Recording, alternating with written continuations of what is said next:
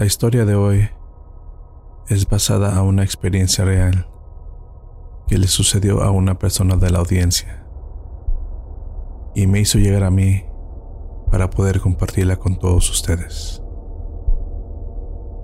Me gustaría contarles una experiencia muy personal que me sucedió hace ya más de 30 años, a principios de los años 80. Yo fui reportero espectáculos. Pero al pasar de los años me cansé de los berrinches, groserías y malos tratos de ciertas celebridades. Y digo ciertas, porque por lo general, los que apenas van empezando en sus carreras son los que peor nos tratan. La gota que derramó el vaso fue cuando una artista, muy conocida por cierta, en medio de una entrevista en vivo, me aventó en la cara un vaso de café hirviendo.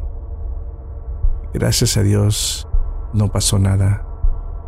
Lo que a mí me lastimó fue la humillación que pasé. Por tal razón, decidí prepararme un poco mejor, ser paciente y posiblemente una mejor oportunidad vendría para cambiar el rumbo de mi vida. Y fue casi a los seis meses del incidente cuando un noticiero muy reconocido me ofreció un muy buen trabajo y me pidió que fuera a cubrir una nota bastante fuerte en una colonia muy pobre, donde las lluvias habían provocado una gran presa que se desbordara, y fui elegido para dar a conocer esa magnitud del desastre que había provocado. Era mi oportunidad de demostrar de lo que yo era capaz. No niego que sentía algo de temor, porque no era mi fuerte, pero el equipo era tan profesional con el que me mandaron que me hizo sentir seguro. Nunca me imaginé que ese día mi vida cambiaría y daría un giro de 360 grados.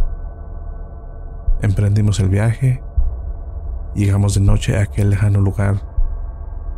No encuentro las palabras precisas para describirles el panorama tan devastador que se podía ver. El acceso fue bastante difícil, ya que las calles aún estaban algo inundadas y llenas de lodo.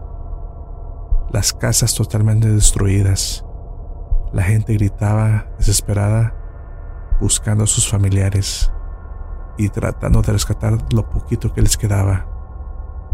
Fue la escena más triste que había vivido en mi vida. Los bomberos y militares trabajaban hombro a hombro, tratando de sacar los cuerpos sin vida del lodo. Tratamos de acomodarnos lo mejor posible para comenzar a grabar, cuando de repente un niño pequeño no mayor de ocho años, nos interrumpió. Al jalarme del pantalón, aquel niño estaba cubierto de lodo, descalzo, y me dijo con una voz muy triste que tan solo de recordarlo se me eriza la piel. Señor, ¿por qué no van a grabar a mi casa? Los bomberos y los militares no irán hasta allá. ¿Y por qué dices eso? Le pregunté conmovido. Nunca ayudarán, Señor, porque ellos solo trabajan donde los vean. Y allá, para arriba, hay mucha gente que necesita que los pongan a salvo. Si ustedes nos graban, nos ayudarán y así podremos estar a salvo y tranquilos. Al decirme el niño todo eso, sentí algo que no puedo explicar. Era como si con sus ojos me decía, ayúdanos por favor, pero no salían palabras exactas de su boca. Hablé con mi equipo y ellos aceptaron de inmediato. Daríamos la mejor de las notas para que toda esa gente recibiera la ayuda que necesitaban. Todo el camino el niño nos fue guiando Pasamos unas zonas muy dañadas. Había árboles derrumbados por todas partes. y después de algunas caídas y raspones, por fin pudimos llegar al lugar. Realmente el niño tenía razón. El panorama era aún peor.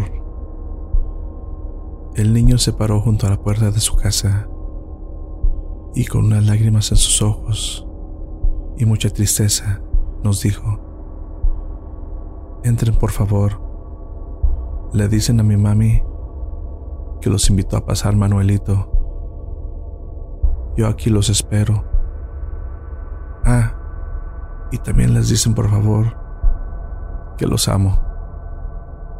Antes de entrar, encendimos las cámaras y comenzamos a grabar. En ese momento nos concentramos tanto en la nota que perdimos de vista al niño. 5, 4, 3, 2, 1. Muy buenas noches, estimada audiencia. Nos encontramos donde hace algunas horas la presa colapsó, provocando una fuerte inundación. En estos momentos estamos entrando a una de las viviendas, donde se puede apreciar que ha sido una de las más afectadas. Pero de repente quedamos en shock al ver que se encontraba una señora moribunda debajo de un ropero. Sin pensarlo corrimos y pusimos las cámaras sobre la mesa. Y como pudimos sacamos a la mujer de ahí. Le hablamos al grupo de rescate para que nos ayudara, pero nos dijeron que tardaría un poco más de una hora, ya que el acceso era muy difícil. La mujer empezó a gritar, mis hijos, ayuden a mis hijos. Empezamos a buscar de inmediato por toda la choza y al levantar lo que parecía una alacena de madera, nos quedamos helados al ver al niño que nos había pedido ayuda, cubriendo con su pequeño y frágil cuerpo a un bebé como de ocho o nueve meses. Manuelito, Manuelito, le gritaba el camarógrafo, al mismo tiempo que trataba de reanimarlo, pero fue imposible. Manuelito ya estaba sin vida. En ese momento sentía como un frío recorría por todo mi cuerpo. Mis ojos no dejaban de producir lágrimas de tristeza. Y al darle los primeros auxilios al pequeño bebé, este casi de inmediato comenzó a reaccionar.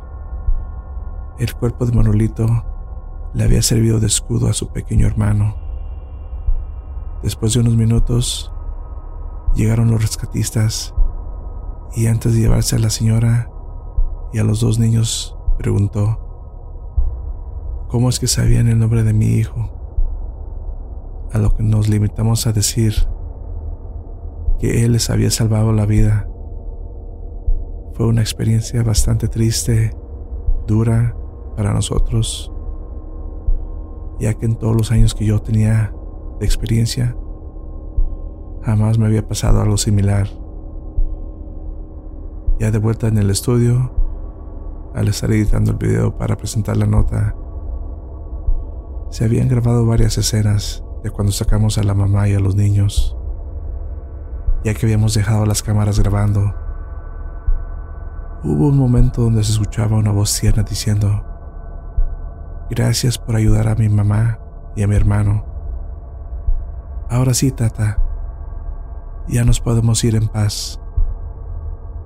Yo me quedé inmóvil al escuchar eso, pero al reaccionar no podía dejar de llorar. Fue algo tan fuerte que decidí no hacer público lo que escuché.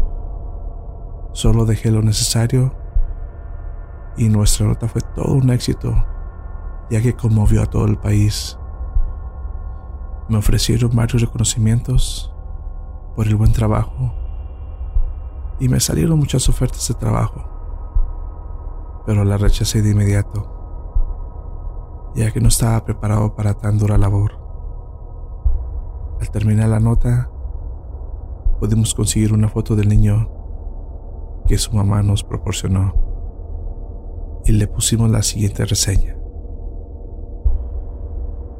En memoria de Manuelito, un ángel extraordinario, guerrero inalcanzable que moriste por salvar a tu hermanito y volviste de la muerte para ayudar a tu madre y vecinos. Gracias Manolito por enseñarnos el significado de la palabra amor.